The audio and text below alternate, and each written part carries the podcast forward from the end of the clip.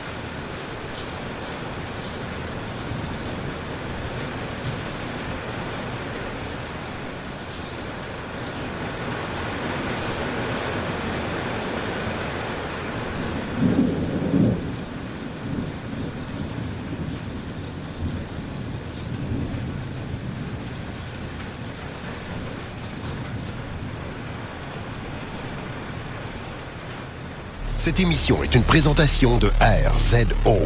Pour plus de podcasts et web télé, rendez-vous sur rzoweb.com. Cette semaine, c'est la fin pour Aperture. Le test de l'objectif 85 mm f1.8 de Canon.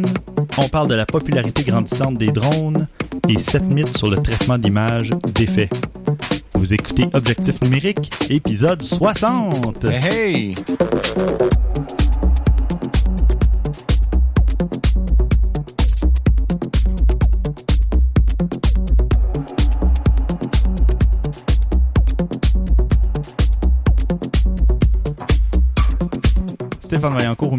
en compagnie de mes collaborateurs habituels, François Blanchette, Salut Stéphane. Christian Jarry, Salut Stéphane. et nous avons un invité cette semaine, Dominique Dufour, alias Cyber6. Salut Stéphane. Salut. Eh Bien bien, entraîné déjà, c'est bien. Eh oui. Petit message avant de commencer. On prend une pause de défi photo pour euh, l'été, à tout le moins. On verra par la suite. Et on vous reviendra soit avec des nouveaux défis ou un nouveau projet, on sait pas, un, un nouveau truc à l'automne. À suivre. Et messieurs, côté photo, qu'avez-vous fait récemment? Christian, toi? Ben moi je reviens de trois semaines de vacances où ce que j'ai passé du temps euh, parc la cartier à Québec, euh, à Sandbanks en Ontario. Malheureusement la température a été médiocre aux deux places, Ah fait que j'ai pas toutes des belles photos, mais pas si mal. Puis ça m'a permis de détraîner mon mon nouvel RX100 Mark II. Non, je ne suis pas allé pour le 3 parce que bon, les moyens et le zoom faisaient plus mon affaire de l'autre, fait que j'ai même pu l'essayer dans un show. Pourquoi je l'ai que je l'avais acheté, fait que jusqu'à date, je suis très satisfait, franchement. Là, je suis bien content. Bon, super.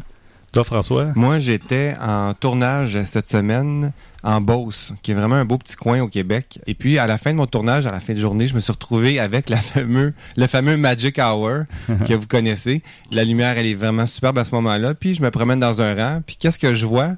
Je vois cinq tracteurs en lignée. Ils attendent de se faire Ils photographier. attendent de se faire photographier. Puis, c'est des vieux tracteurs, là, tu sais, Mhm. des, des, des belles bêtes. Ouais, ouais, ouais. Fait que devant cette, euh, ce troupeau, j'ai décidé de m'arrêter puis prendre une photo. J'avais mon téléphone cellulaire avec moi, mon mon Samsung S3. J'ai pris une photo sans aucun filtre, euh, Mhm. comme ça, la lumière était parfaite, le ciel était bleu. Ça a fait une super belle photo. Je me suis juste, orga- juste organisé pour bien la composer Mhm. parce que je l'ai pris avec Instagram, donc euh, Ah oui, en format carré. carré. Puis la composition a super bien sorti, aucune retouche de cadrage ou quoi que ce soit. Ça a été euh, une belle photo. Ouais, je suis Ouais. bien content de celle-là.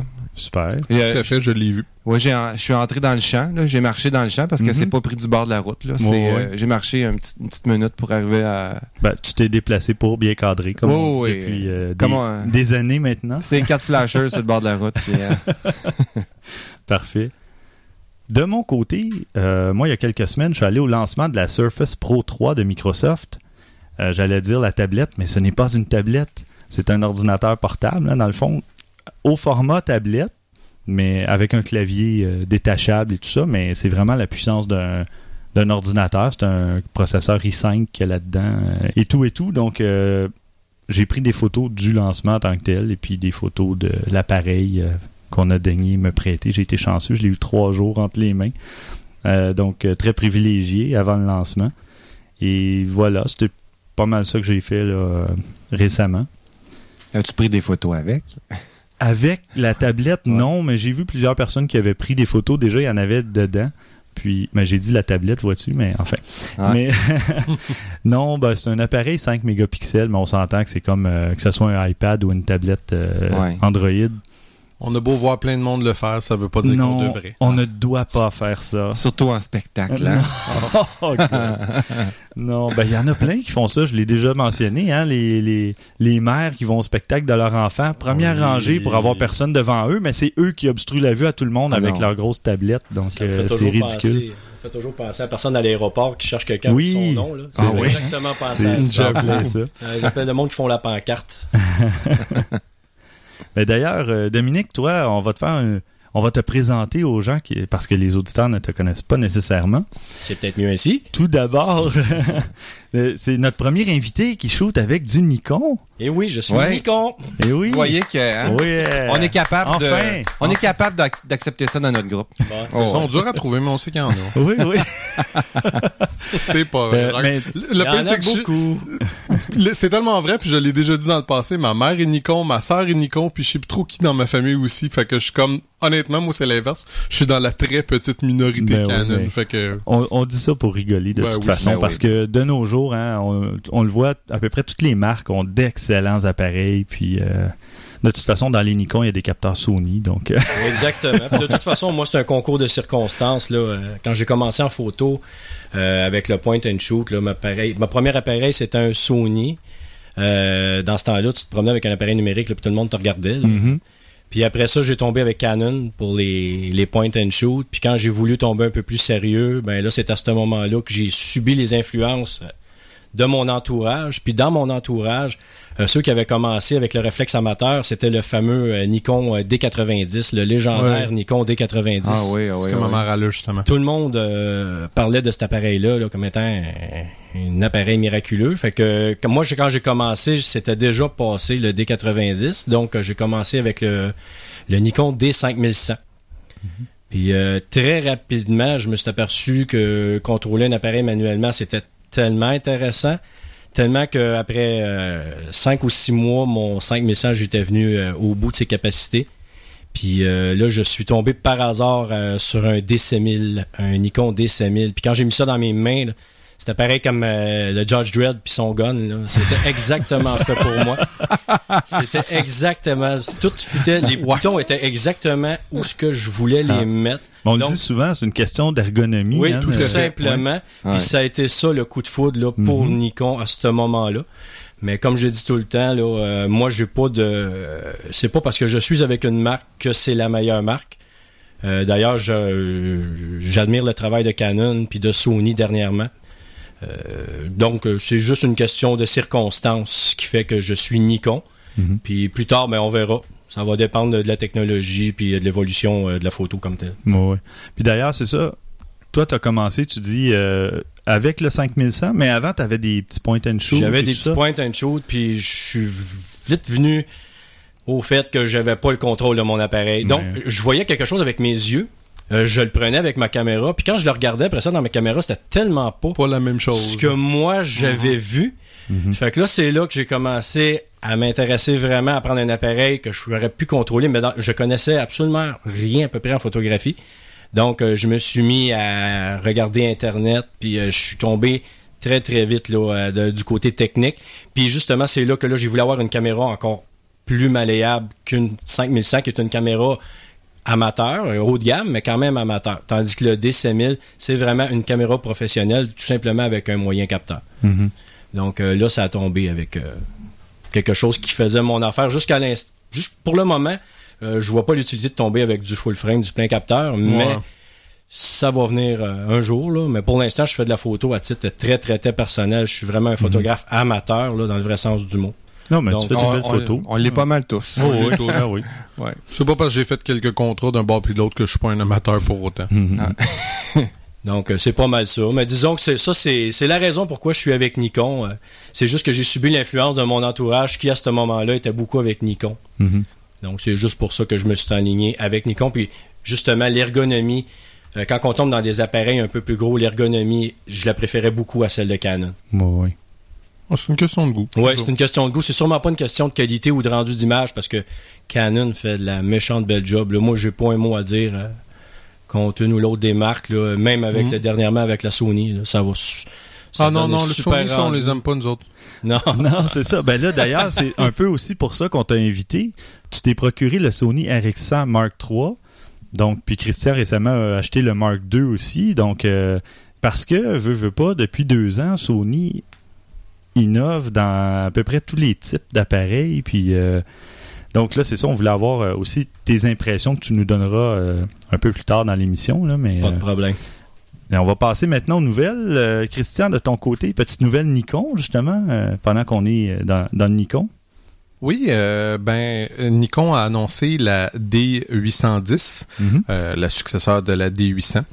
Ce qui est intéressant, c'est qu'il y a quatre par- 24 particularités un petit peu spéciales euh, à propos de cet appareil-là. Euh, pour commencer, le, le D810 n'a pas de filtre passe-bas, ce qui était avant euh, juste disponible dans la D800E. Et ben maintenant, c'est disponible dans la 800 810, ce qui est un bon ajout, à mon opinion. Euh, surtout, je pense qu'il y avait comme... Ou un bon pas, retrait euh, dans ce cas-ci. comment tu dis? un bon retrait vu qu'ils l'ont enlevé. ouais, ouais, ouais, mais il y avait, euh, je pense, c'est comme 2 ou 300 dollars de plus pour la E, fait que OK. toujours plaisant d'avoir euh, des, des fonctionnalités supplémentaires pour rien de plus, dans le fond. Mhm. Euh, bon, évidemment, ben, ils ont un nouveau processeur, fait qu'on peut s'attendre à ce qu'il y ait un meilleur autofocus. Mhm. Il parle que le processeur serait environ 30% plus rapide que l'ancien, XSpeed 3, maintenant c'est XSpeed 4. Mhm. Il semble y avoir euh, quelque chose un peu plus comme les euh, le Canon, euh, l'autofocus par zone de groupe. Euh, il semblerait que cette fois-ci ça fonctionne vraiment très bien. Euh, ceux qui ont la D4S euh, sont habitués à ça et là maintenant ça fonctionne très bien avec la 810. OK. Très bien. Batterie est compatible avec euh, le 810, avec le 8 de 800 à 810 c'est compatible Mhm. Agréable. On parle de 5 images à la seconde en RAW, 6 images à la seconde en DX et 7 images à la seconde avec la, la battery grip, avec le- la poignée de poignet. batterie. Ah Ouais, c'est quand même pas si mal. On commence Attends, à... je comprends pas. Pourquoi il est plus rapide avec une battery grip? Peut-être qu'il Qu'est-ce qu'il qui se permet de tirer plus de, de Pour de le jus, transfert, Je sais pas. Peut-être. OK. Je sais pas, moi Plus non de plus, power, euh, plus de... J'ai j'ai déjà vu ça dans le passé, certains appareils qui avaient ça, mais j'avoue que moi-même, euh, pourquoi? Aucune idée. OK. À investiguer. Euh, oui, en effet. qu'en mode rafale, toute la puissance qui est prise par l'appareil est, distribuée euh, à travers la, toutes les, les composantes, donc le transfert de données. Possible. C'est à peu Ah près la ouais. seule chose que je peux voir. là. Ouais, ouais. C'est ce bon. qui est le plus logique, là. Mhm. Ouais. On, on s'entendra que, comme je disais, plus on en a, mieux c'est. Ouais. Euh, là, euh, on tombe un petit peu plus dans des affaires un peu plus complexes. là. On parle du euh, le rideau avant est électronique, ce qui euh, empêche d'avoir un petit peu plus de, de vibration dans l'appareil. Bon, Ça l'aide aussi pour le flash. Quand tu prends tes, tes vitesses de synchronisation de flash, tu peux aller beaucoup plus vite Mhm. quand le, le rideau est de ce genre-là qu'un rideau euh, mécanique. Bon, excellent. Euh, on parle aussi qu'il y a un nouveau euh, déclencheur, le, le- le miroir, tout ça. Tout a été fait pour rendre l'appareil beaucoup plus silencieux qu'il était auparavant. Ça, c'est pas pire aussi. On a un ISO de 64 au lieu de ISO 100. Mhm. Je sais pas trop, euh, honnêtement, là, je suis pas convaincu qu'on va voir une énorme différence, mais bon, regarde. Encore une fois, Ben, en plus, il y a un lot euh, qui est à 32, je pense. Ça va encore plus bas. Moi, je vois une application en vidéo.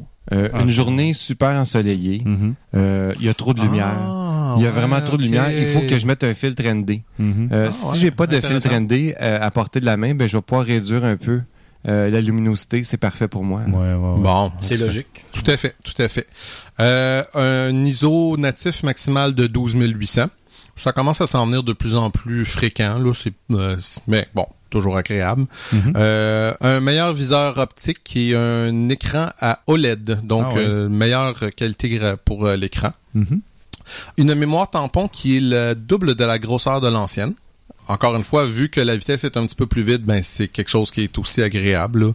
Euh, je, je vous donnerai pas les détails exacts, là, mais on parle quand même d'une bonne différence. Là. Euh, ben, en format géant, en format FX, c'est 47 images en RAW.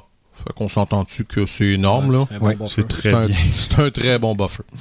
Euh, bon, il y a, il y a aussi, bon, tu sais, des, euh, il va y avoir aussi euh, des euh, software development kits, là, des, euh, Un SDK, ouais. un ouais. SDK qui va leur permettre de, de- aux compagnies d'écrire du logiciel pour les pour faire une interface avec le D810. Ah, Est-ce qu'on peut s'attendre à un équivalent de Magic Lantern enfin du côté Nikon? Ça serait intéressant. Ben, venant de Nikon, Non, Ben non, ça mais serait des- non, ça serait des, parce que c'est un. SDK. Oui, ouais, je venant de tiers, là, un développeur tiers. On parle aussi, bon, un meilleur euh, euh, balance des blancs automatique, euh, metering. euh, Il il y a beaucoup, beaucoup, regardez, je- honnêtement, là, je pense que je vais plutôt poster le lien parce que vraiment, il y a plein de choses. là. La Mhm. qualité graphique est meilleure, euh, l'auto-ISO est meilleure, euh, une meilleure batterie. Ça, ça, par contre, je dois dire, je vais peut-être le mentionner, 33%. Une autonomie, une autonomie améliorée, ouais. Autonomie de 33% plus long, là, c'est, c'est, c'est assez phénoménal. Là. Je Mhm. pense que on- Ouais. 1200 photos sur une charge, là, C'est ce qu'on annonce. C'est bon. Ouais, Ouais, ouais, ouais. ouais. Parce que hein, moi, comme les. moi, personnellement, je suis jamais venu à bout. de- J'ai deux batteries, puis je suis jamais venu à bout d'une batterie dans une séance photo. Hmm. Jamais, jamais. Ouais, ça tire pas de jeu. C'était hein. pareil, moi, avec ouais. le 60D, le Canon 60D, j'avais jamais de problème. Vous me mais là- décevez, les gars. Ouais, je sais. Ouais, toi. C'était voulu. hein. Ben, il y en a qui overshoot, hein. Ouais, ouais. Euh, tu sais, euh, des insécures, euh, tu sais. il y a- Mhm, mhm. le, le Ouais, mode- non, la, non. la porte était grande ouverte. Hein. Non, non, excuse-moi, mais quand tu fais 16 heures de photos dans une fin de semaine, c'est sûr et certain que les batteries t'ébrûlent. J'avoue, j'avoue que pour un mariage, euh, ou, Ouais. euh, C'était même pas un mariage, c'était des sessions de photos euh, des familles, des enfants pour me faire un espèce de portfolio. Fait que ouais. j'avais comme clairé trop- 16 heures de même en studio. Ouais, c'est ça. Moi, j'ai jamais 3500 fait- photos, fait que oui, les Ah ouais, batteries, j'ai jamais- été dans ce genre de photos-là, Ouais, c'est donc euh, c'est peut-être pour ça que j'ai jamais passé à travers ma batterie. Voilà. En passant, moi j'ai la même batterie, je pense que c'est la E ENL5 ou... E ENEL15A. Ah, ok, non, c'est pas la même. Ils ont également bon Parce changé ont le... uniformisé le batterie, Mais Nikon. ça, c'est bien. Oui, Ouais. oui, définitivement. Quand ça. tu changes l'appareil, quand tu t'es acheté des batteries euh, de réserve, Ouais. Mhm. moi en tout cas, c'est arrivé avec euh, ma Sony puis ma Nikon. Quand je change, je garde mes batteries de réserve. Ouais. Ouais. C'est très pratique. Tout à fait. Mm. Euh, bon, vite vite, un autre affaire int- intéressant, un nouvel écran à 1 229 000 points. C'est respectable. Mhm. Il y aurait aussi, euh, moi, peut-être que notre invité pourrait nous aider. ben, peut-être pas parce que dans le fond c'est la D4S, là, mais il y a un nouveau support euh, RAW, S-RAW que personnellement je connais pas, qui est de la euh, D4S. Il va être disponible également pour celle-là. Non, je, je ne connais pas celle-là non plus. Je sais qu'ils ont, ils ont, modifié euh, le logiciel maison pour supporter le, RAW, mais j'ai jamais essayé ça. Ben, Ce que je vois, le S-RAW, ce serait un format de 11 bits de, de, de données euh, traitées. Donc, c'est pas vraiment c'est un c'est- c'est RAW. l'équivalent d'un JPEG euh, C'est bonne ça. qualité, je C'est ça. pense Ben, que j'avais entendu Un parler. JPEG avec une résolution réduite même. Ouais. Donc, c'est probablement juste pour euh, un genre de preview euh, Ah, ok, ouais, ouais. qui permet de travailler rapidement sur tes photos. là, Ouais, ça peut être mais- intéressant quand même. Ouais, ouais. Euh, meilleure ergonomie, puis on nous assure que le capteur de la 810 n'est pas le même capteur que la 800 ou la 800E. OK. C'est, c'est pas mal ça. Là. On- Comme je vous dis, on mettra le lien là, pour les 24 là, choses précisément pour ceux qui sont Mhm. intéressés. Mais je trouvais ça quand même bien. Là. Je vois que ça fait, je pense, plusieurs épisodes qu'on le dit. On a beau être- moi, j'ai beau être fan de, de Canon, je dois dire que Nikon est en train de prendre l'avance parce qu'ils sont beaucoup plus agressifs dans le Ils marché. sont beaucoup plus Ouais. novateurs, Ils sont- en effet. Ah oui, on n'a rien vu presque de Canon Ouais, côté ça fait réflexe. longtemps, là. Ça fait longtemps. Depuis le Mark III, le 70D, ils Ben, sortent le le, bas de gamme. T5i. Il y a, il y a euh, beaucoup de, dans le bas de gamme, il y a beaucoup de mouvements, Ouais. mais dans le moyen haut de gamme, il n'y a pas grand chose. Mais Ben, c'est aussi ça. ce qui fait sa faiblesse parce que on, on, on vient à se sentir rapidement désuet avec l'appareil qu'on a acheté qui a même pas un an. Nikon en ressort un autre quelques mois après avec un paquet de particularités. Euh, on dirait qu'il y a la tendance là, justement à faire euh, Ouais, dit, un peu comme la, à la Apple là. euh, Mm. Ben, moi, moi, tu vois, personnellement, je, je, je vais faire. Je crois pas en ça, moi. Parce que c'est obsolète dans ta tête. Oui. Il n'est pas obsolète, ton appareil, tant que tu n'as pas arrivé à, son, à, à sa limitation. Tu sais, comme moi, là, ma 7D à quoi, 4 ans, 5 Ah ans, oui, qu'elle commence à avoir? ans, ouais. Ouais. Quand tu dis que ma RX100 à 3200 fait moins de bruit que ma 7D, là, je commence à trouver que... Mais tu sais, c'est. Mais encore là, c'est propre à chaque personne. Oui, c'est ça, t'es ça. exceptionnel parce que prendre des personnes comme moi puis Stéphane, ben c'est sûr que ça, ça nous joue tout le temps un peu dans le cerveau, puis on a tendance à vouloir changer. La preuve, moi j'ai passé du D5000 au D5100, puis les différences étaient à peu près équivalentes à ce que tu viens d'énumérer euh, au niveau de la 800. OK. Puis euh, Ouais. j'ai quand même fait le, le grand saut, là, puis euh, j'ai Ben là, quand même perdu. euh, Dans ce cas-là, t'es pire que moi parce que moi, j'ai pas fait le saut au 70D qui était drôlement tentant, puis Ah je me suis Oh, retenu. oui, ça l'a dé- toujours quelqu'un pire que soi, là, mais en tout cas, c'est- discutable. Non, mais c'est, tu On t'a juste invité pour ça d'ailleurs. Faudrait que tu le saches là. on f- non, ça- mais non, non, mais C'est blague un à dîner part. de con en passant. Oui, Ouais, c'est moi, c'est moi, bonjour. Non, non, mais blague à part, le 70D m'avait vraiment tenté et Sony a annoncé Le l'A7 et c'est ce qui a complètement chambardé mes plans parce donc, t'es que pas mieux que moi. donc. peut-être qu'à la longue, j'aurais fini par céder, mais euh, je sais pas. Non, non, mais c'est c'est comme je- ça dépend bien gros de qu'est-ce que vous en faites, qu'est-ce que vous en. Tu sais, je Oui, dire- mais on se crée aussi des besoins. Oui, là. définitivement. Ne moi, je nous me le cachons pas, là. Je l'avoue. Oui, oui. correct. Ben garde, c'est ça. euh, on, on a chacun nos, nos, nos faiblesses, qu'on va dire. Oui, oui. oui. Définitivement. J'ai le portefeuille faible ces temps-ci. Feuille faible, c'est bien ça. c'est la seule chose qui nous modère. oui, c'est vrai. Définitivement. Ouais. C'est d'ailleurs la grosse chose qui me modère. Euh, on va passer à une autre nouvelle, François. Ah, Ouais. une nouvelle de Sony, François. Oui, parce que on parlait de Nikon là qui Mhm. euh, ça bouillonne et Sony aussi ça bouillonne. hein. C'est Mhm. vraiment c'est frappant à voir qu'est-ce qu'ils font et c'est pas terminé. Ils travaillent sur un, tra- un, ca- un capteur incurvé en ce Mhm. moment. Euh, c'est c'est un, un, un capteur qui sans vraiment entrer dans les détails techniques là parce que y on parle d'une technologie c'est pas nouveau mais bon on on donne encore une autre un autre essai à cette technologie là. Ce que ça donnerait, c'est une image plus nette dans les coins, parce qu'évidemment, quand on travaille avec un capteur plat, on met des objectifs incurvés Ouais. euh, devant, ben ça c'est pas parfait dans les coins à cause de ça. D'ailleurs, c'est souvent un- ce qu'on sert comme test entre deux objectifs. On regarde comment que l'objectif est euh, un piqué dans les coins. là. Au Mhm. centre, on sait vrai. que l'objectif va souvent être bien clair. Si on regarde les coins, ah, on se rend compte que, OK, bon, cet objectif-là, il est un peu moins clair. là, C'est un Mhm. petit peu moins bon, ça explique le prix. Euh, donc, c'est la solution euh, pour un peu à, à ce problème-là. Ils décident d'aller de ce côté-là, Sony. Euh, Dans le fond, ils ont fait une correction physique à ce qu'on fait avec un logiciel.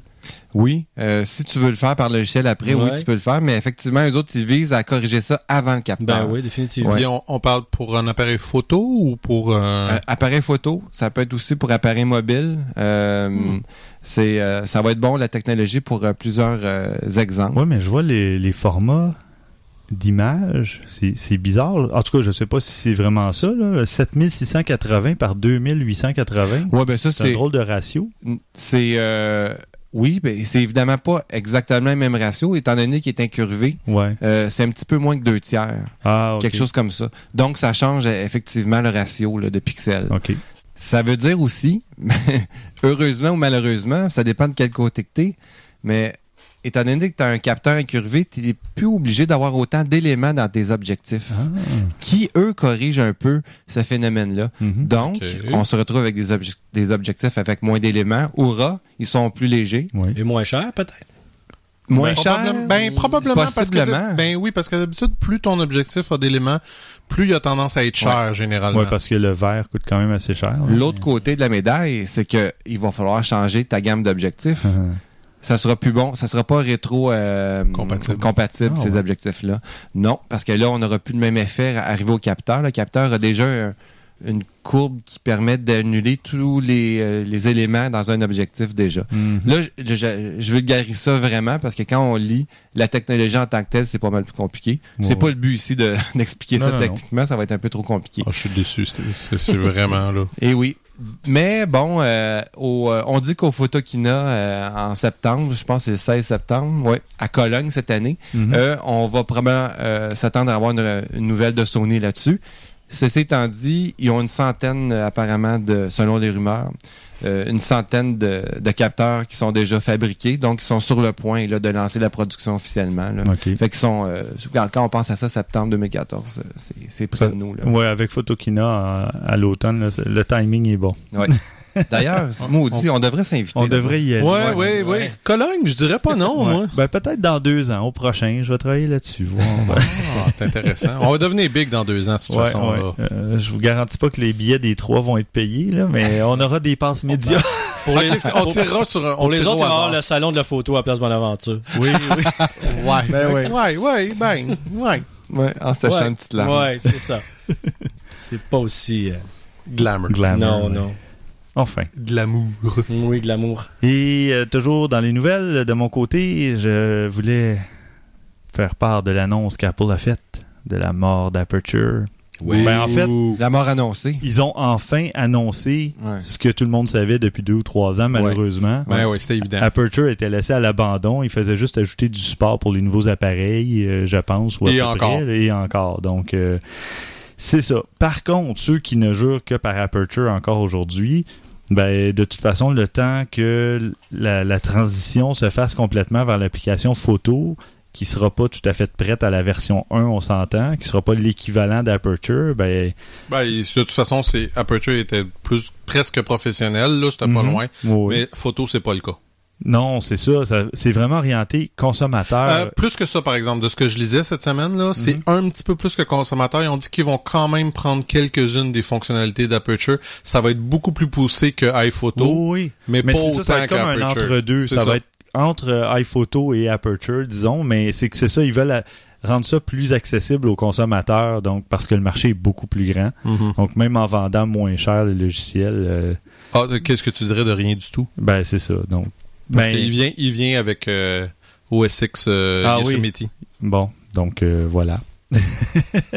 Regarde, j'ai lu parce que chez le bonhomme, il était pas content. Mais non, mais Ouais, je comprends. ouais. Mais là, tu commençais à faire ta migration vers Lightroom de Ah toute oui, façon. oui, je l'ai fait. Je, je sacre à chaque fois que je travaille dans Lightroom, mais je travaille avec. C'est que comment je peux dire? C'est que quand vient le temps d'éditer la photo, j'adore les fonctionnalités, c'est très puissant, il y a beaucoup de choses que tu peux faire, mais je trouve que le flow de travail est médiocre. Ah ouais. Vraiment là, je j'aime pas ça de passer d'un onglet à l'autre de j'aime pas comment organise ses affaires, je, je me cherche tout le temps, tout le temps, tout le temps. C'est niaiseux, là. J'ai cherché pendant 45 minutes pour partager des photos sur Facebook. On s'entend-tu que ça devrait pas être compliqué, là? Ouais, mais, Mais est-ce que tu as réussi après? Ouais, ouais, j'ai réussi. Ok, mais t'es chanceux parce qu'il y a des gens qui savent comment le faire et que moi-même, à un moment donné, je l'ai configuré sur mon PC et j'étais incapable de partager sur Facebook parce qu'il y avait un c'est genre de bug. C'est Je pouvais pas autoriser Lightroom sur Facebook à cause d'un bug quelconque. Ouais, c'est sûr que c'est pas le but premier de Lightroom. Là. Ils Non, c'est clair. Non, mais- fonctionnalité un peu populaire. Ben, ouais, mais tu sais, tu peux les envoyer sur, sur Flickr, sur n'importe quoi, mais ça marche pas bien pour rien de tout ça. Ben, c'est complexe pour Flickr, rien. marche bien. Mhm. Non, mais je veux dire, dans le sens que c'est c'est complexe pour rien.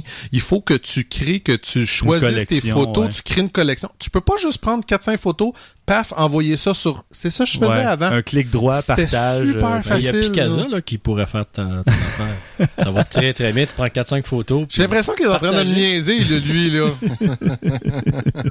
En fait, c'est pour ça qu'on l'a invité. ouais, ouais, c'est réussi. J'ai passé de con à troll. Ça. ouais, ouais, exact.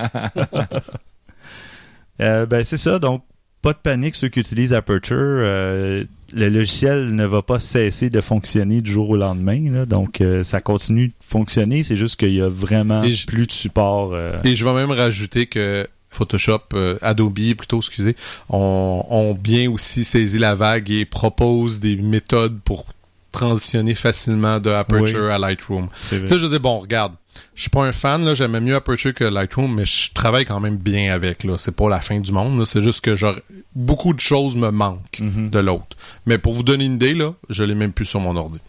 OK, quand même. Parce que c'est gros, fallait que je fasse de la place. Fait que, regarde, on passe à d'autres choses, puis d'être. Tout le monde ici a passé avec le Creative Cloud. là. Oui, ben moi, Oui. oui, en tout cas. Oui. Mais pas François, non. Non, non, Encore? non, non, je suis pas, euh, non, je suis pas là-dessus.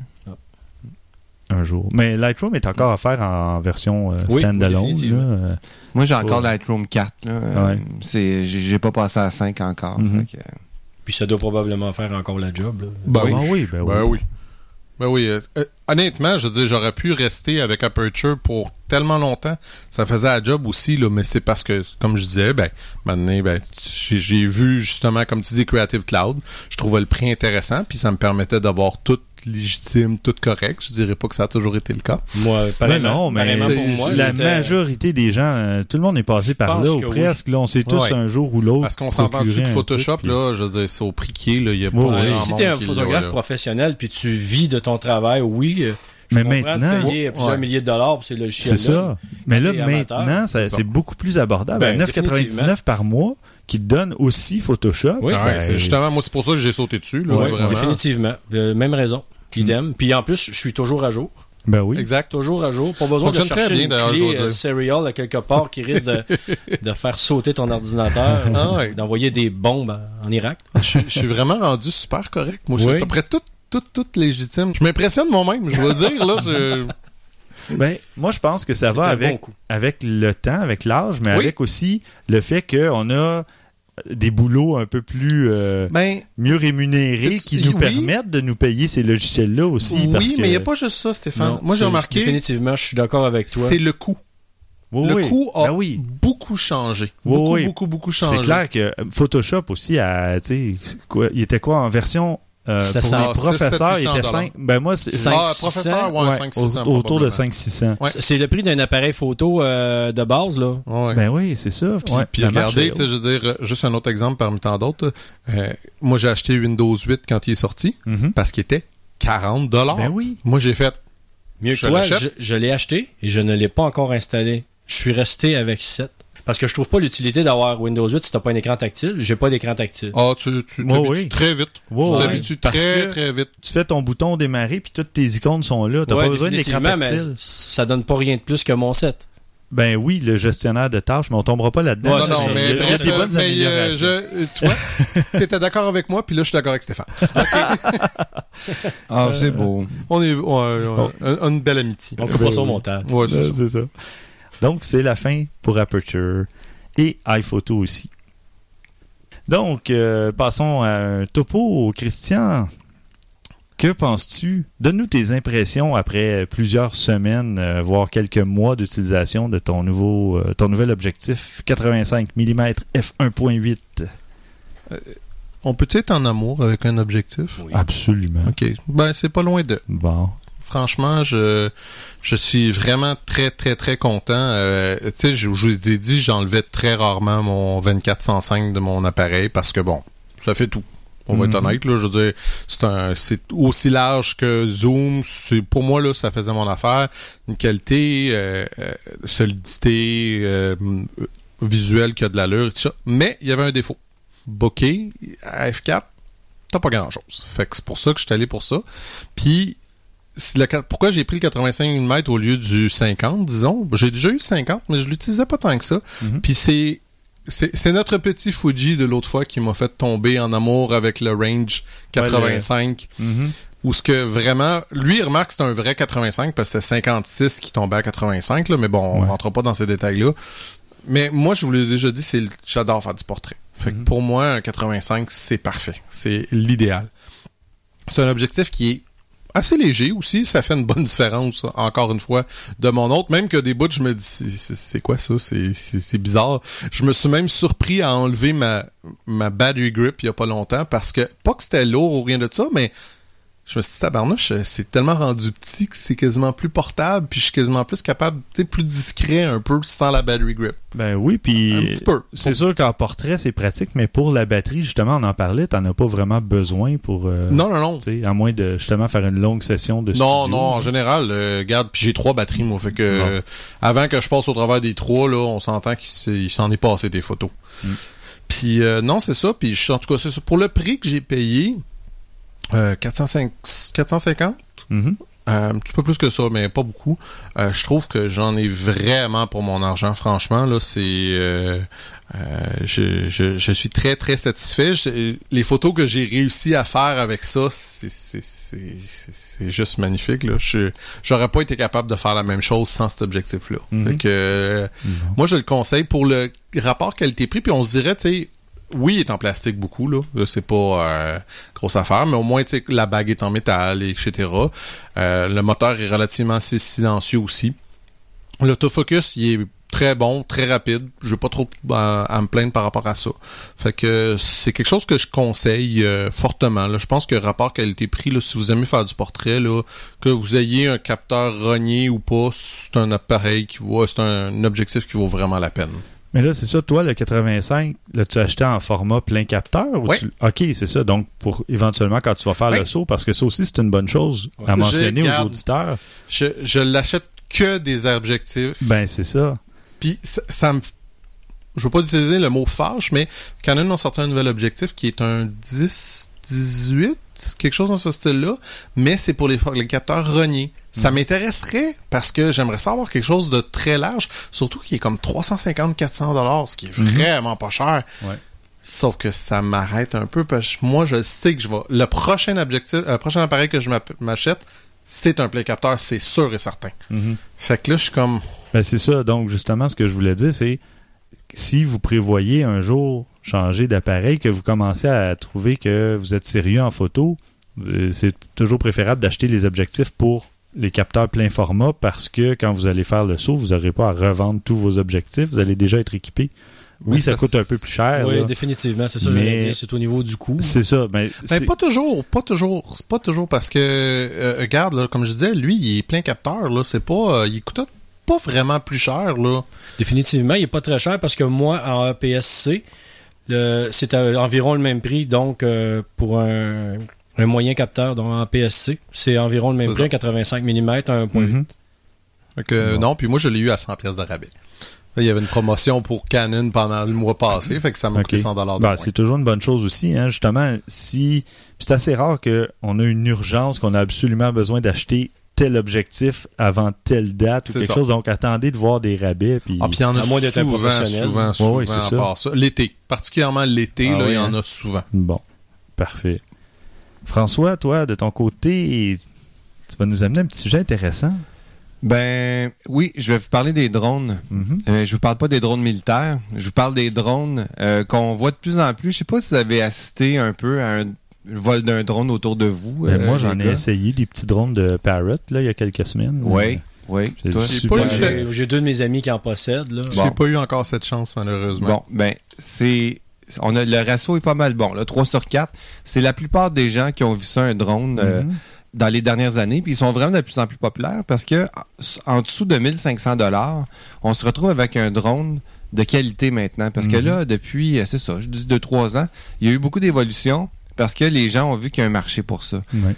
Quand on voit les photos qu'on peut obtenir et les vidéos maintenant, parce que les drones maintenant peuvent supporter un peu plus de poids, donc on peut mettre une petite GoPro, euh, un point and shoot ou quelque chose comme ça. Il y en a, bon, il y a des drones plus gros évidemment Ouais, qui sont plus professionnels. Puis il y en des a même- drones avec des appareils réflexes. Ben, c'est ça. Bon, Ou il y en ouais, a qui sont équipés incroyable. avec un appareil intégré aussi, pour ceux qui veulent prendre, euh, parce Oui. que je voyais Parrot qui en ont un modèle, qui a un petit appareil photo euh, en dessous pour prendre pour prendre des, des vues de dessus là, Mhm. euh, en, en plongée. Mais Ben, Parrot, c'est très populaire. Il y a aussi le, le Phantom de G. ouais. Euh, en ce moment, c'est la version 2 qui se vend. Euh, ça se vend autour de 1400 dollars, quelque chose comme ça. Mhm. Euh, et puis avec une, euh, une dessus.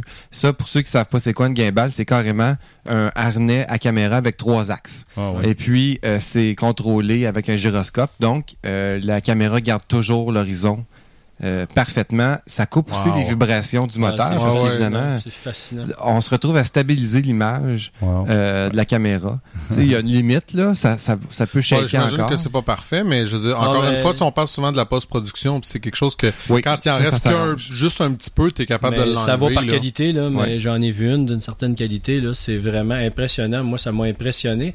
Le, la personne tenait le drone dans ses mains puis bougeait bougeait le, le drone puis on voyait vraiment l'appareil se stabiliser. C'est vraiment impressionnant. Ouais, mais c'est le principe du gyroscope. Ouais. Hein, c'est, ça existe depuis longtemps, mais sauf que là, c'est tellement rendu petit, C'est électronique. Hein? électronique. Ouais. Euh, il y a, fait que c'est parfait. C'est vraiment. euh, moi aussi, je l'ai vu comme tu, tu décris, puis c'est vraiment cool. Il y a des caméras qui existent en cinéma Mhm. que euh, c'est, c'est ça, une gimbal que tu tiens avec tes deux mains. Ouais, euh, ouais. puis tu cours avec. C'est l'équivalent d'un Steadicam, mais à deux Ouais. mains. Ouais, J'ai un de mes collègues qui s'était acheté quelque chose dans ce style Ah, c'est, euh, c'est vrai. Fait que là, imagine ça sur un drone. euh, c'est vraiment cool. flyé. Fait que donc G euh, qui fait un, un modèle très populaire, comme je disais le Phantom. euh, juste pour vous donner une idée, là, ça vient avec une caméra euh, stabilisée, ben, avec le gimbal que je parlais. Ça fait du 1080p, c'est 14 mégapixels en photo. Euh, ça se pilote euh, avec une application Android ou euh, sur iOS. Mm. Euh, donc c'est pas une télécommande. Je pense que tu as la télécommande puis tu plugues ton euh, ton appareil dessus pour avoir les informations ou tu y vas directement dans l'application. J'ai juste pas testé. Euh, par contre, ça pose des certains problèmes, ça. Parce que là, tu voles, tu peux voler au-dessus des gens, tu peux Mhm. voler au-dessus des autoroutes, des cours d'eau. Au-dessus des, des cours, des gens, des jardins à l'arrière? Oui, oui, problème de, de vie privée. Ouais. Donc, euh, dans plusieurs Des pays, se sont piscines. munis de des piscines. Écoute, Christian, le- ton imagination n'a pas de limite là-dedans, je suis certain. Euh, donc, ça pose des problèmes dans plusieurs pays. Ils ont décidé de légiférer ça parce qu'ils se disent, OK, wow, là, faut pas que ça parte euh, en vrai, là, cette histoire-là. fait que... Fait que, mais ici au Canada, il n'y a pas encore de. Ça n'a pas été légiféré encore officiellement pour ces petits appareils-là. Par contre, si on est sérieux, si par exemple moi qui fais un tournage d'une journée, j'ai besoin d'un drone pour faire une scène particulière, je vais, je vais engager un drone qui va être capable de soulever une caméra plus lourde, ben là je tombe dans le professionnel. Ouais. Ces appareils-là sont vraiment capables d'aller plus haut en hauteur, euh, en portée aussi. Ben là, Transport Canada entre en ligne de compte et demande un paquet d'informations pour être sûr qu'on est conforme. Mhm. Puis là, c'est pas juste ton nom, ton adresse. Euh, c'est tes qualifications, ton plan de vol, euh, ta zone de travail. Il y a un paquet de choses qui vont vérifier parce que évidemment, c'est dangereux. Ben, ça devient un objet volant qui peut aller à une hauteur qui Absolument. pourrait euh, poser problème. Aux États-Unis, par exemple, il y a une zone d'exclusion de 8 km autour de tout aéroport. Ça, pour des raisons évidentes. Ouais. Ben, Ouais. y a- au Canada, il y a deux semaines, il y a quelqu'un qui est allé faire voler un drone tout près de l'aéroport de Vancouver. Euh, il y a des pilotes en approche qui ont aperçu ça, tu sais, puis c'est pas gros, là. Ouais, ouais. Et ils l'ont vu, ça veut dire qu'il était quand même proche, là, tu sais. Fait que, euh, bon, ça, c'est le genre d'incident qui va peut-être euh, faire qu'on va accélérer les choses. Ben ouais, si le drone euh, est aspiré dans un moteur, Ça là, va faire euh, comme un oiseau. ben Euh, oui. Ça peut être Ah une catastrophe. Là. Ouais. Euh, Ouais, ouais. C'est assez pour faire péter une coupe d'ailes dans la turbine. Puis, euh, Surtout si t'es pas prévu dans le plan de vol. Là. ouais, surtout. Ouais. Euh, donc, euh, ben, c'est ça. Puis juste pour vous donner une coupe d'exemples de- d'utilisation de drones que j'ai trouvé assez drôle quand même. euh, Il y, a, y, a, il y a des livraisons à domicile. Amazon a annoncé ça, je pense, il y a quelques Ouais, mois. ouais, je, Qui non. veulent faire des livraisons à domicile. Je Ouais. sais pas trop ça. Ben, Moi au non plus. départ, c'était- très sceptique. Au départ, c'était une blague, là. Oui. Mais je pense que là, ils commencent à envisager sérieusement parce qu'ils ont dû avoir un paquet de demandes pour ça. Et là, je pense qu'ils sont en train de demander une autorisation euh, Ben, pour vrai Moi, je me demande comment est-ce qu'ils vont pouvoir faire ça pour Même chose. quelque chose de concret. Là. Ouais, parce qu'ils n'ont pas une, si grande portée que ça. Les Non. Définitivement. En ce moment, une en plus, autonomie. là, C'est de- 20 à de- 30 minutes de vol. Ben oui. Puis t'as la sécurité. Ouais. N'importe qui peut intercepter euh, le colis. Là. Ouais, Oui. absolument. Ah oui, non, il y a un paquet de choses qui se Ouais, mais ouais. ils se préparent. tu sais. Ouais. Et puis d'ailleurs, euh, Facebook a acheté une, euh, je me rappelle pas c'est quoi le nom, mais une compagnie de drones Mhm. pour éventuellement faire quoi, je ne sais pas. Peut-être, euh, tu sais, ils ont, ils ont vraiment en tête de, de, de mettre l'Internet partout sur la Terre. Ils veulent se servir de drones pour relayer l'Internet? Ben, parlant de ça, petite parenthèse, apparemment que les bornes de, ben, en fait, les cabines téléphoniques à New York seraient converties en bornes Wi-Fi.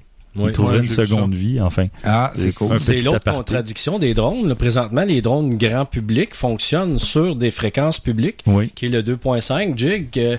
Euh, si on tombe dans quelque chose de professionnel qui va plus haut, puis en plus qui nous retransmet une image ou une vidéo, Oui. ça va prendre probablement des fréquences privées. Mhm. Donc là, c'est plus juste Transport Canada, c'est Industrie Canada qui va. Ça va, va falloir acheter une fréquence ou tout du moins euh, donner une fréquence spécifique à ces utilisateurs-là. Oui, c'est effectivement parce que le chiffre va aller en grandissant. Ouais. Quand on regarde, Ouais. le, comme je dis, le, le, le, Phantom 2, en ce moment, c'est le meilleur, euh, le meilleur rapport qualité-prix. Oui. Euh, 1400 dollars environ, puis euh, c'est vraiment le meilleur rapport qualité-prix. À 1400 dollars, il y a quand même beaucoup de gens qui peuvent se Quelque chose de là. tout fait, là. Oui, Ouais. c'est ça. de mes- J'ai un de mes collègues qui vient de l'acheter. Je Bon. vais probablement demander de le traîner à- au travail dans les prochaines Ben oui, semaines. le- Ça tient bien euh, son nom, c'est tout blanc. c'est le temps. vraiment. C'est le temps avant que... Mhm. Puis, puis, bon, pour donner d'autres exemples comiques, euh, en Russie, il y a une compagnie qui se lance dans la livraison de pizza. avec avec des drones. Euh, Dodo Pizza, que ça s'appelle. Euh, c'est très drôle. Dodo Le, le petit vidéo de présentation, c'est un drone à 6 ou 7 hélices. En 30 Euh, minutes où on l'éjecte. Ouais, c'est ça. Puis au lieu d'a- d'atterrir, il descend la pizza qui est câblée, Ah, qui est comme un, comme une, une, une Comme un- équipe d'intervention de l'armée. C'est très drôle. Il y a, bon, il y a d'autres qui ont des, euh, des idées plus humanitaires, disons la livraison de médicaments en zone de conflit ou désastre naturel. C'est très bien. Ça sert déjà aussi euh, en, en cas de de- de- de- d'observation euh, en milieu hostile pour les personnes qui sont tombées dans l'eau sur la glace. Ouais. Oui. Les forces de l'ordre ouais. utilisent ça pour Ah ouais. faire une reconnaissance avant d'envoyer euh, des Ben humains. oui, c'est vrai. Il y a plein, plein de d'utilisations que le drone va servir dans le futur, c'est sûr. Déjà, il y en a c'est utilisé pour des, des trucs comme ça. Sans compter Euh, l'utilisation militaire. Oui, oui, ça, on Ouais, les connaît ouais, ça. ouais. Ouais. Euh, Mais c'est juste parce que, comme disait Dominique, c'est juste la limitation que, tu sais, je veux dire, oui, oui, je vais aller te livrer tes médicaments, mais le gars qui est à côté, il le voit, il pogne, il tire le drone dans le temps de le dire, puis il ramasse ses Bah, médicaments. C'est juste déjà ça, moi, je trouve. Moi, je m'en doute. déjà. Je m'en doute. C'est des, euh, des, des, des caisses parachutées par avion. Ça se fait. euh, des vols ouais, de ouais. médicaments, puis on les revend, puis on euh, contrôle le, le pays. Je nomme pas de pays. Euh, Il y a des artistes aussi qui ont décidé de faire des trucs avec des drones. Euh, par exemple, il y en a qui font des projections de nuit sur des édifices. En Australie, il y a- il y a comme 5-6 drones qui sont carrément synchronisés puis qui font des projections. Wow. Fait que, bon, c'est vraiment artistique. Oh, oui, Puis l'utilisation maintenant, je dirais, pour ceux qui font des sports extrêmes, ça, je trouve ça très cool comme idée. Euh, ils ont décidé de prendre le, le- le drone puis de l'attacher à un bracelet. En fait, le j'ai un bracelet, je décide d'aller faire du surf, euh, du wakeboard, du ski, n'importe quoi. Le drone suit mon bracelet. Il n'est est pas attaché physiquement, là, mais il, non. il suit euh, Oui. comme avec euh, GPS. Il y, a, il y a une laisse électronique. Ouais, c'est fait ça. que moi, je peux lui dire, tiens-toi à tant d'angle, à telle distance de moi, et c'est ce point de vue-là que je vais avoir. Peu importe ce que je fais, le drone va suivre. Mm. Ça, c'est écœurant, mais c'est pas bon pour toi, ça? C'est comme se débarrasser des photos des, des caméramans, ça? Ah, mais Ben, ça va prendre un opérateur. Non, en fait, Ouais. même pas. euh, je, blague, il y j'étais en a pas sérieux. encore des opérateurs dans les airs, à part en hélico. là. Mais, non, mais sans blague, remarque bien, c'est le fun parce que c'est moins dangereux justement pour certains types de, de, de caméramans ou des affaires comme ça parce que ça te permet, tu sais, un peu plus de stabilité de, en tout cas, je, Mais je trouve ça intéressant. Le moi, je trouve que l'idée c'est est super. Ouais, l'idée est très cool. Euh, ça pose certains problèmes parce que là, le drone vole par lui-même. Est-ce qu'il peut détecter autour de lui? Tu Ouais. sais, l'humain qui le contrôle tu voit des dans un fils sous-bois. puis- fils électriques, euh, tu sais, Ouais. D'autres drones. euh, C'est vrai. hein? tu sais, euh, n'importe quoi. Le Ouais, terrain, si, si tu je calcule, le euh, terrain. si je calcule que ma Roomba est capable de voir les marches d'escalier puis euh, les seuils de porte, je présume. Sans- je sans présume que, que les capteurs doivent être assez. euh. S'ils sont pas, s'ils sont pas, ça va venir. Ouais, Ouais, dans la prochaine génération. Parce que c'est voilà. ça, au prix que ça coûte. Ça coûte moins cher qu'un hélicoptère. Si on s'entend quelqu'un qui fait un tournage, avant, Ouais. quelques années, tu étais obligé de, de Ben. analyser un hélicoptère, pilote, caméraman, Mhm. pour faire, mettons, un vidéoclip. Là, maintenant, tu, tu loues les services d'un opérateur avec un drone qui doit coûter pas mal Ouais. moins cher qu'un hélicoptère. J'ai j'ai euh, lu un, un truc sur internet dernièrement sur un film hollywoodien là, avec des grands acteurs, Stallone.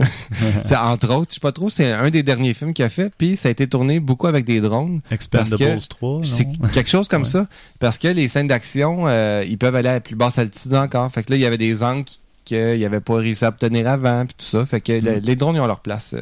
Non, oui. Tant mieux, on va en profiter. C'est le consommateur qui va en profiter finalement. Exactement. Ouais, ouais, ouais. Non, mais merci François. De mon côté, je brise sept mythes sur le traitement d'image. Oh, j'ai hâte d'entendre ça. Ben oui. Ben, c'est il y a des gens qui sont toujours euh, réticents, euh, récalcitrants à la retouche d'image. Pas, pas nécessairement pour des questions d'éthique, mais euh, parce qu'il y en a, tu vois, comme le premier mythe, c'est que ça coûte cher. Mais là, on en a parlé, comme Christian même le disait, euh, avec les nouveaux prix, disons, Adobe, euh, le Creative Cloud, à 9,99 par mois, ça devient drôlement plus accessible. Peut-être pas à tout le monde, mais c'est plus accessible. Et il existe aussi des logiciels gratuits. Souvent, malheureusement, les gens les connaissent pas. Donc, euh, c'est pour ça comme il y a le, le logiciel Darktable ou GIMP, il y a Raw Therapy, euh, il y a un paquet de logiciels. Je mettrai des liens dans les notes, là.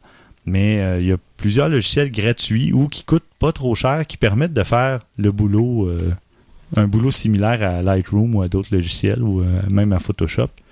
Donc, euh, c'est un mythe qu'il faut briser. C'est accessible. euh, C'est accessible. Ouais.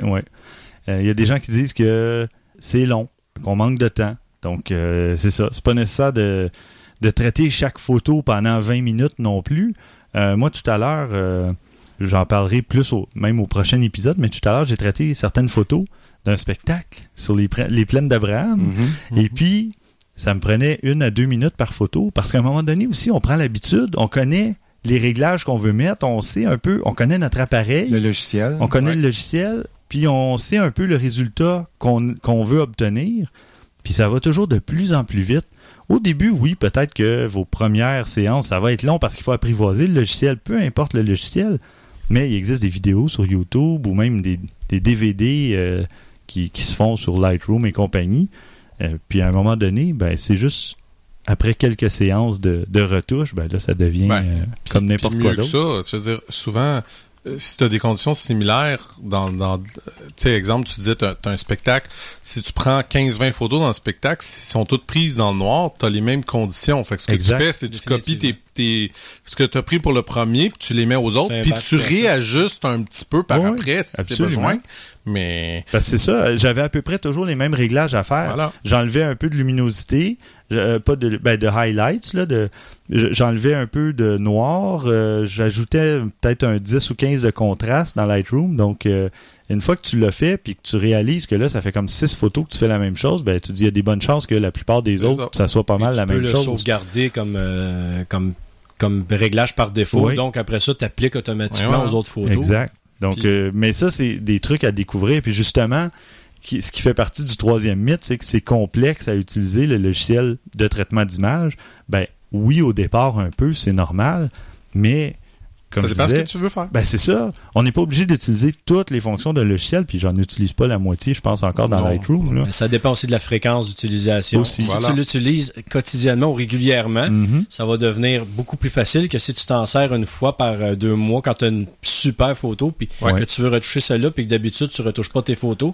On dirait qu'il faut que tu réapprennes à chaque fois. Ah ouais, absolument. Puis euh, ju- juste pour acheter une petite dernière affaire rapide, Mhm. vous avez pas besoin de tout retoucher vos photos. Ben non. C'est juste les bonnes photos. Ouais. Tu sais, dans, en- dans mes vacances, j'en ai peut-être pris 300-400, ce qui est pas hallucinant, y a rien là. Mais j'en ai retouché genre 15. C'est Mhm. pas, euh, ça m'a pas pris tant de temps que ça, là. C'était pas si complexe c'est que ça. C'est le secret. Ben, c'est- ça rejoint le mythe suivant qui dit que c'est c'est ennuyeux, c'est c'est rébarbatif. C'est c'est pas obligé, on n'est pas obligé de traiter chacune des photos puis de justement prendre une heure pour chaque photo. Mhm. On, on fait un tri, quitte à faire un tri encore plus sévère puis ne garder que les 15, 20, 30 meilleures photos. Puis peut-être que même sur ces 30-là, on n'a pas besoin de les retoucher toutes si euh, elles sont déjà euh, correctes, euh, comme des photos prises en plein jour, qui sont pas surexposées ou quoi que ce soit, ben généralement les couleurs vont être correctes. Si on est en, balance des blancs automatique, il n'y a pas vraiment de retouche à faire. Donc il y, a, il y a moyen de s'en tirer avec un minimum de retouches aussi. Là.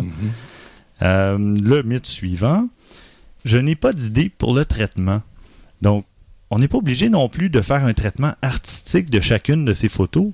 Du moment que la photo sort bien, donne justement les- la bonne balance des blancs, euh, donne la bonne exposition, on n'est pas obligé de que chaque photo ressemble à une photo Instagram avec deux trois filtres. Ouais, c'est ouais. pas ça le but non plus là. Mm. Éventuellement, peut-être plus tard, si vous développez un style à la longue, normalement ça se fait un peu, tout seul. C'est pas, faut pas forcer ça dès le départ, dire Ah, moi je vais faire ça. Puis généralement on retouche un peu nos photos, puis soit quand on y revient plus tard, ou soit à force de développer ces photos, de les, traiter un peu, on vient qu'on on aime mieux un style qu'un autre, puis on va aller pousser un peu plus tel réglage ou diminuer un peu plus l'autre. Donc, euh, c'est vraiment ça. On n'est pas obligé d'avoir un plan au départ. Le, le but, dans le fond, de faire un peu de traitement photo, c'est d'arriver à un résultat satisfaisant, une photo bien exposée, si elle ne l'était pas tout à fait au départ, puis avec euh, les, les bons niveaux de, de saturation, etc. Mm, mm. Donc, euh, mais encore là, si on cadre bien sa photo au départ, on n'aura pas à le recadrer dans Lightroom. Si on fait attention à ses horizons, on n'aura pas besoin de la remettre à niveau dans Lightroom. Mm. Donc, oui, des fois, Lightroom est là justement pour Corriger des corriger, mais pas faut pas s'en servir comme une béquille pour dire ah c'est pas grave, je referai mon, mon horizon plus tard, ah, je referai Non, mais, parce en- que mais encore là, t'es mieux de prendre une photo un petit peu trop vite si Oui, t'as pas le temps que de pas apprendre du tout. oui, ça dépend toujours des situations, mais il y a des fois où justement tu as le temps de prendre ta photo, ben Prends-le. tu le prends le temps parce que après dans, dans l'ordinateur des fois devant devant ton PC, tu n'auras pas nécessairement envie de passer ce temps-là au lieu de faire autre chose, tu sais. Exact. Quand on est Ouais. dehors, on prend de l'air, oui, on peut. Tu sais, c'est agréable de prendre son temps pour faire une photo. Mais dans- devant le PC, euh, si on veut faire autre chose, ben c'est là que ça peut devenir Ouais, un J'avoue peu. que je préfère prendre les photos que de, Ah oui, c'est que sûr. de les traiter. C'est sûr. C'est ça qui est. Mais on peut tirer quand même une satisfaction à traiter ces photos et dire Ah, j'ai réussi à aller rechercher du bleu dans le ciel qui semblait Exact. gris, un peu grisaillant. Ouais, puis définitivement. donc, moi, j'ai même je suis retourné dans des photos que j'avais pris en 2009 avec François. On était à Granby, une exposition de voitures anciennes. Puis, je suis allé retoucher quelques photos parce que j'en avais besoin pour un article, euh, ben, pour donner un exemple. Puis, je suis retourné, puis j'ai réussi à aller rechercher un peu de bleu dans le ciel, aller faire des trucs. Puis, euh, c'était avec mon Canon XSI à l'époque. Donc, euh, j'ai- c'est juste que à ce moment-là, j'utilisais peu ou pas Lightroom, justement. Je savais pas comment retoucher mes photos. Puis là, ben, je vois une différence dans, dans la retouche. Ouais, quand, quand t'es des fichiers originaux, ben, Ben oui, j'ai gardé mes RAW. Depuis le début, je shoot en RAW depuis mon premier réflexe en 2009. Ouais, Puis Bonne je suis content d'avoir gardé tous mes RAW parce que je peux retourner jouer dedans quand Ouais. je veux. ouais, ouais. Donc c'est vraiment génial pour ça. Et puis euh, un autre mythe, ben euh, ça prend un ordinateur puissant. Euh, pas vraiment. Vraiment pas même. Non, normalement, euh, Lightroom et compagnie peuvent rouler sur à peu près n'importe quel PC. Là. Euh, Tout, ça tout, dépend c'est- du traitement qu'on fait, là, mais ça prend soit un ordinateur puissant et un impatient, ou une personne bien patiente et un ordinateur pas C'est puissant. exactement ça que j'allais dire. Ouais. Mon ancien Mac, que je- avant que je change pour celui que j'ai là, avait quand même 6 ou 7 ans. Puis, oui, à l'occasion, changer des, des choses pouvait me prendre 5, 10 secondes. à- Ouais, j'ai le temps, j'étais pas pressé. C'est Ça, ça, fonctionnait. ben oui. C'est ça. C'est une question de patience. C'est Ben juste oui. une question de patience. C'est sûr que là, maintenant que tu as touché au... Tu bouges puis c'est automatique, ça te tente pas de retourner à l'autre. Ben non, c'est mais sûr. ça, c'est une autre histoire. Mais sincèrement, ça n'a pas besoin d'un ordinateur puissant. Et puis le dernier mythe, euh, ben, c'est qu'il faut tout archiver ses fichiers, puis c'est pénible de mettre un système d'archivage en, en place et tout ça. Eh bien non, Ça, parce vrai. que non, Plus maintenant. non, Christian, non. Plus maintenant. Il y a tellement Non, d'options non, je, je maintenant. blague, j'étais pas non, sérieux. non, blague à part. Quand j'insère ma, ca- ma, ma carte SD dans mon lecteur, euh, Lightroom démarre automatiquement. Puis j'ai juste à lui dire où je veux importer mes photos. Puis il y a une fonction dans Lightroom, une petite case qu'on peut cocher pour dire fais aussi une copie sur tel disque. Il le fait tout seul. Donc on a un disque externe, ben Lightroom va importer sur deux disques au lieu d'un. Le backup se fait. Donc je vois pas il est où le problème? Tu vas me le montrer, ça, parce que Ouais, moi aussi. je le Oui. fais pas encore. C'est en, haut à pour droite. quelqu'un qui veut sélectionner ses photos avant, c'est peut-être parce qu'il y en a justement comme Christian qui, qui shoot à outrage. euh, Ouais. Donc à ce moment-là, il va faire un backup de choses complètement inutiles. Ça va ça. prendre. Oui et non, parce que tu n'es pas obligé de les importer toutes. Quand tu es Ah dans non, l'écran d'importation, tu peux faire un si tu tri les avant sélectionnes même. avant, définitivement, c'est une très bonne habitude. Parce que c'est dans Ouais, l'écran d'importation. je trouve que euh, euh, parlons-en de Lightroom par rapport à ça, il est chiant un peu à sélectionner les images des fois un petit peu avant. Moi, j'ai eu bien de la Ah oui? misère. Ouais, j'ai deux appareils photo, puis les deux appareils photo, si je mets ma carte directement dedans, euh, je suis pas capable d'importer mes photos. Oui, je sais, regarde, c'est juste Ben à oui, moi que mais ça arrive. achète-toi une carte supplémentaire, puis Non, mais j'ai copié sur mon disque dur, puis après ça, je les exporte, là, mais je trouve ça chiant un peu. Là, mais... Oui, mais là, tu croises les effluves. Là. Oui, je le sais, je sais. Mais Ben, c'est une question mais- d'habitude. Ouais, c'est une question Ben d'habitude, je ça. sais. Puis, tu sais, je veux dire, je- euh, dans un épisode précédent, je parlais du workflow, puis il faut que je m'habitue. Je vais exporter les photos que je veux garder, puis je vais tout simplement flasher le reste maintenant. Ben oui, c'est ça. Moi, pour moi, c'est la décision la plus difficile à prendre.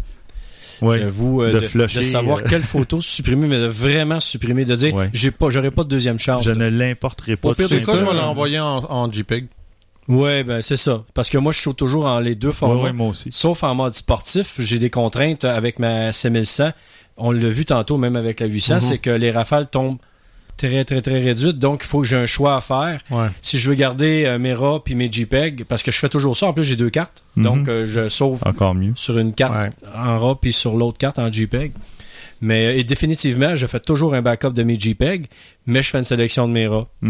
Puis des fois, j'ai la dure, euh, le dur dilemme de dire Ah, celle-là, je le sais pas. Peut-être que dans un an, j'aimerais ça jouer avec, mais tu l'effaces. Mais là, à un moment donné, il faut faire un choix. Exact. Ben oui, ben T'as oui. plus choix. Oui, définitivement. Parce que quand tu l'as pris, la photo, tu te disais, je, je la veux, cette photo-là. Oui. Là, après, Ben- t'arrives, tu te dis, il faut que j'en enlève. Quoique dans Ouais. une rafale, tu sais, tu vas Ouais. pas garder nécessairement les huit photos. Non, Mais que on parle pas tu nécessairement juste de rafale. Ouais. Ah, ok. On Ouais. parle des fois de, de points de vue ou de, Ouais. de, de compositions différentes, de cadrages différents, puis on en trouve une qu'on aime sur le moment. Mais par contre, ça m'est arrivé, moi, par après, d'avoir besoin de quelque chose, puis de dire, mon Dieu, sur celle-là, je l'avais, le sujet, que j'aimerais avoir là, mais que je l'avais supprimé. Mhm. Donc, maintenant, j'ai beaucoup de difficultés. Mais par contre, je garde mes JPEG. Maintenant, c'est quand même... Moi, je dis que c'est quand même acceptable. Les logiciels qu'on a, ils, ils font quand même quelque chose de Oui, on peut retravailler un JPEG aussi. potablement Ouais. acceptable sur un JPEG. Oui. Oui. Regardez, avec la RX100, moi, j'ai, j'ai, j'ai fait mes photos en JPEG parce que euh, j'ai des problèmes avec Lightroom, avec le RAW, ça marche moyen, j'ai eu du trouble, puis je me suis dit, ah, JPEG va faire la job, là, pour le moment, c'est pas la fin du monde. J'ai réussi à éditer des photos très favorablement en faisant des choses quand même assez le fun avec. C'est juste, tu peux pas jouer avec les, les flux de couleurs. Non, c'est ça. Si ta ça, photo est vraiment ratée, tu pourras pas la récupérer avec Non. un JPEG versus ce qui est possible à faire avec un RAW. Mhm. Ouais. Ouais. C'est surprenant. Oui, c'est surprenant. Des, des, on- des visages qu'on voit plus du tout, là. C'est tellement euh, sous-exposé, puis qu'on est capable de faire pratiquement un portrait Ouais. en retravaillant avec un RAW. C'est- C'est c'est toujours étonnant, moi. C'est c'est Ouais. magique. Ouais, ouais. bon, euh, alors c'est ça. Ça fait le tour des sept mythes sur le traitement d'image. Donc, euh, j'espère que ça aura pu briser certaines idées préconçues que vous pouviez avoir, peut-être. Qui sait? Et là, on parlait justement du RX100. euh, Dominique, si tu voulais nous faire juste un, un petit survol du RX100 euh, Mark III, peut-être. euh, que- Qu'est-ce qui t'a poussé à, à l'acheter, justement? Ben, ce qui m'a poussé à acheter le Mark III, c'est le Mark I, parce qu'avant le Mark III, j'ai possédé le Mark I. Ah ah. Pourquoi? La raison était très simple. J'avais besoin d'un appareil qui me donnait autant de possibilités qu'un réflexe, tout en étant petit. Mhm. Donc, quand j'ai vu le RX100 arriver la première fois, euh, j'ai remarqué euh, tout de suite toutes les possibilités qu'on pouvait faire avec cet appareil-là. J'ai été voir les Mhm. caractéristiques. Euh, j'ai dit, écoute, il faut vraiment que j'essaie ça parce que moi, je suis quelqu'un qui fait beaucoup de plein air. Je suis quelqu'un qui fait des, des randonnées assez longues. Des fois, je fais de la montagne. Je fais des places qui sont un peu hasardeuses pour un réflexe. Puis en Mhm. même temps, mais c'est une question de poids aussi. Oui.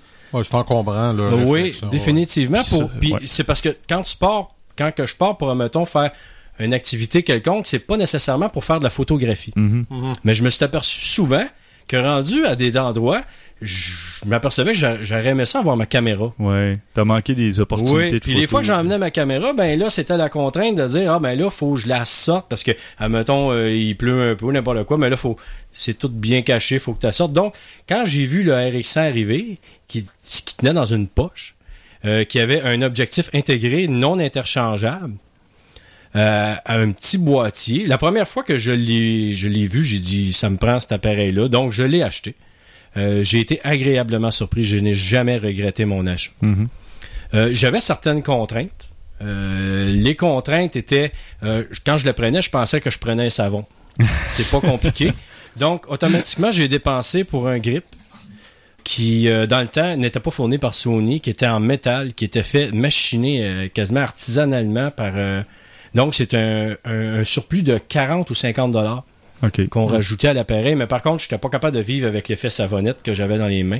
J'avais toujours peur de l'échapper. Ouais, tout le ouais. temps, tout le temps peur de l'échapper.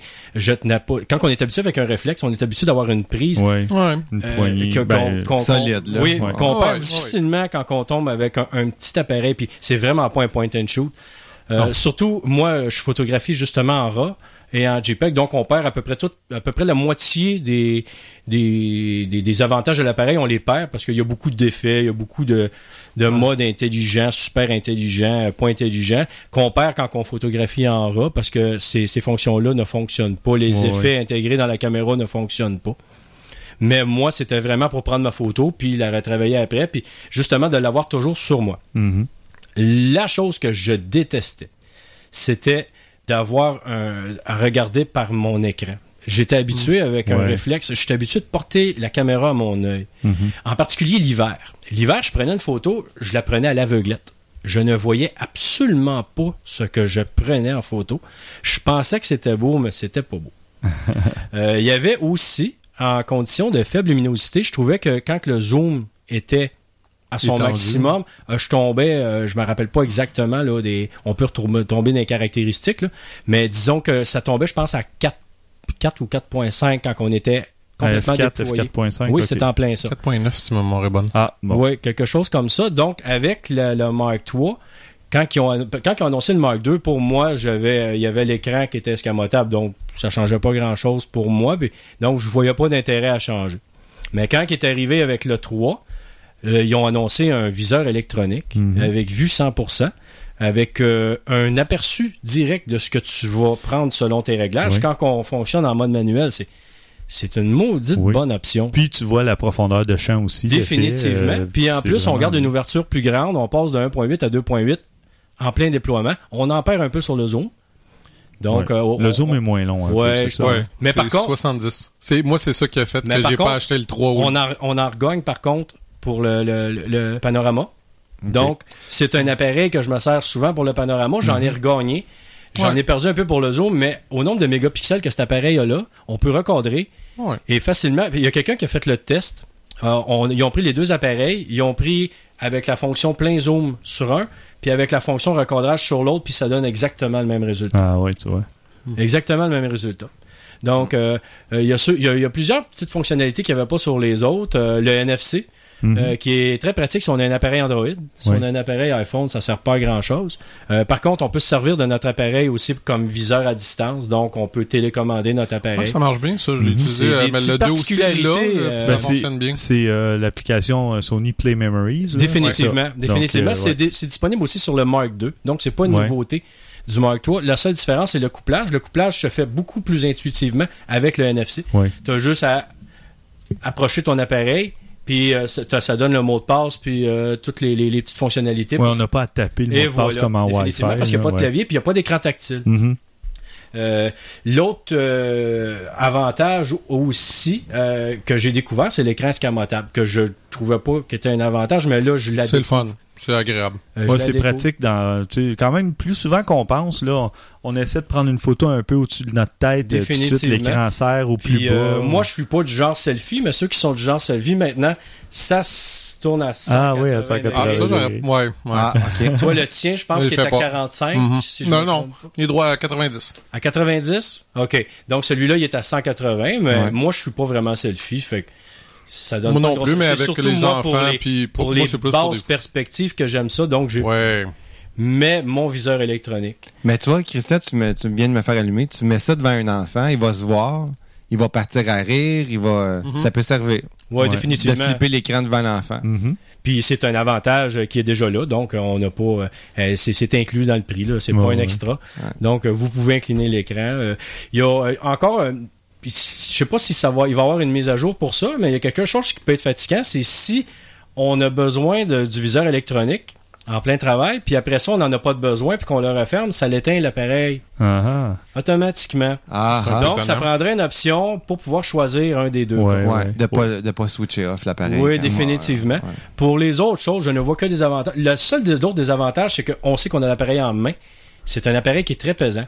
Est en, est en, je pense que c'est- je pense que c'est en aluminium ou en Ouais, magnésium. moi, c'est contraire. Justement, j'adore ça parce que j'aime On pas ça. sait qu'on l'a dans les mains. On, on sait qu'on a quelque chose de solide dans les Mais mains. moi, j'ai pris cet appareil-là pour l'avoir dans les poches. Donc, euh, Ouais. dans la poche, mais malgré qu'on on finit qu'on la sent plus. Mhm. Mais le poids est quand même là. euh, Je pense comme que c'est un petit peu plus lourd que le 2. Oui, c'est un petit peu plus lourd. Il est un petit peu plus épais aussi, mais par contre, j'ai pas changé d'étui. Puis Mhm. ça rentre dans l'étui original que j'avais. Ah, c'est bon. La seule chose que je peux plus mettre avec le grip, c'est le, le genre de de- d'étui euh, haute euh, hipster un peu là en cuir qu'on peut qu'on a le couvert Ouais, là, ouais, qui- ouais. qui s'intègre directement dedans. Là.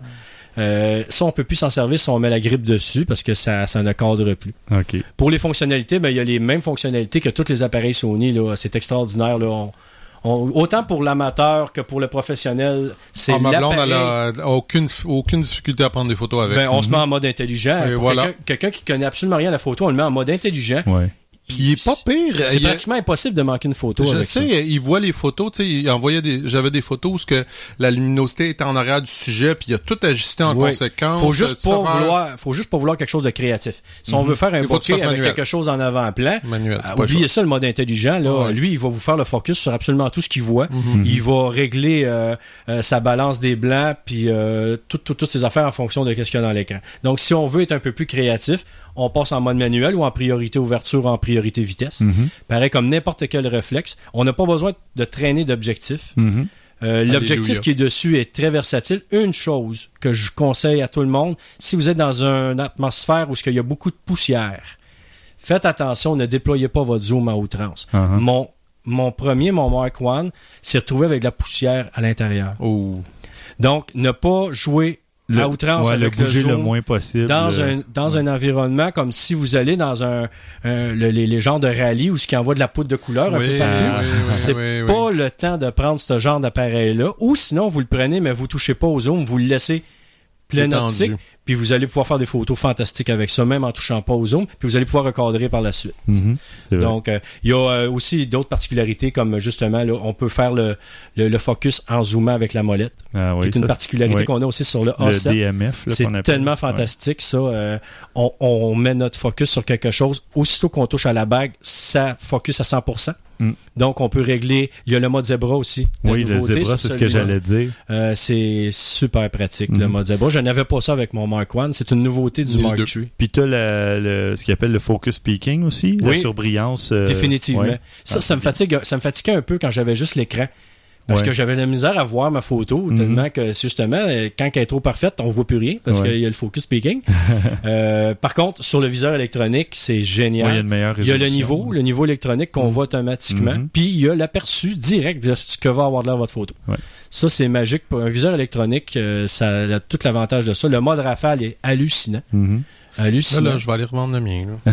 Ben, Non, disons, ça, c'est son autre défaut, c'est le prix. Par contre, il n'y a ça. rien de comparable présentement Non. sur le marché. C'est ça. J'ai essayé, j'ai magasiné, euh, j'avais des réticences à payer euh, pratiquement 1000 dollars pour Ouais, un appareil de cette 900, grosseur-là. 950 dollars. C'est quand même un capteur 1 pouce. Là, on n'est pas dans le plein format. Là. Mhm. Euh, je suis capable de trouver un appareil usagé à 1000 dollars à plein format. J'ai Euh, puis je suis capable d'avoir un- 7D. J'ai vu des 7D à 1000 dollars il y a pas longtemps. Puis je suis capable d'avoir un, bon prime lens pour le même prix. Par contre, vous aurez jamais, jamais, jamais la commodité que cet appareil-là peut vous apporter. On a l'appareil à tous les jours en notre possession. Elle est toujours avec nous. Quand on voit une photo, comme que tu disais tantôt, tu avais juste ton S3. Tu as ce genre d'appareil-là, tu fais des photos géniales, géniales, géniales. Euh, la, la- la banque de photos que je me suis procuré avec cet appareil-là, ça Mhm. n'a pas de prix. Je suis impressionné du niveau de détail. Oui, là, définitivement. On peut retravailler avec. Il y a le mode RAW. Il y a, il y a tout ce qu'on peut espérer d'avoir sur un réflexe, il l'a dans cet appareil-là. Bon, Puis en plus, on peut le mettre dans une poche. Puis ça, c'est pas une façon de parler. C'est pas un appareil de poche. C'est un appareil qu'on peut petit, mettre là. dans une poche. Ouais. Ouais, ouais. Je vous le mets au défi de l'essayer. Peut-être pas avec une paire de jeans euh, Ouais, ouais. euh, euh, super serrée, mais avec n'importe quel là. pantalon pour homme normal ou un veston euh, Ah ou euh, un manteau, là, ça rentre facilement dans pratiquement n'importe quelle poche. Bon, je commence à trouver mon X6 gros, là, mon appareil compact. Mais écoutez, c'est le gros. Ça a d'ailleurs été l'invention de l'année, il y a deux ans, Ouais. avec le Mark One dans le Time Magazine. Ça a été une des dix inventions de l'année.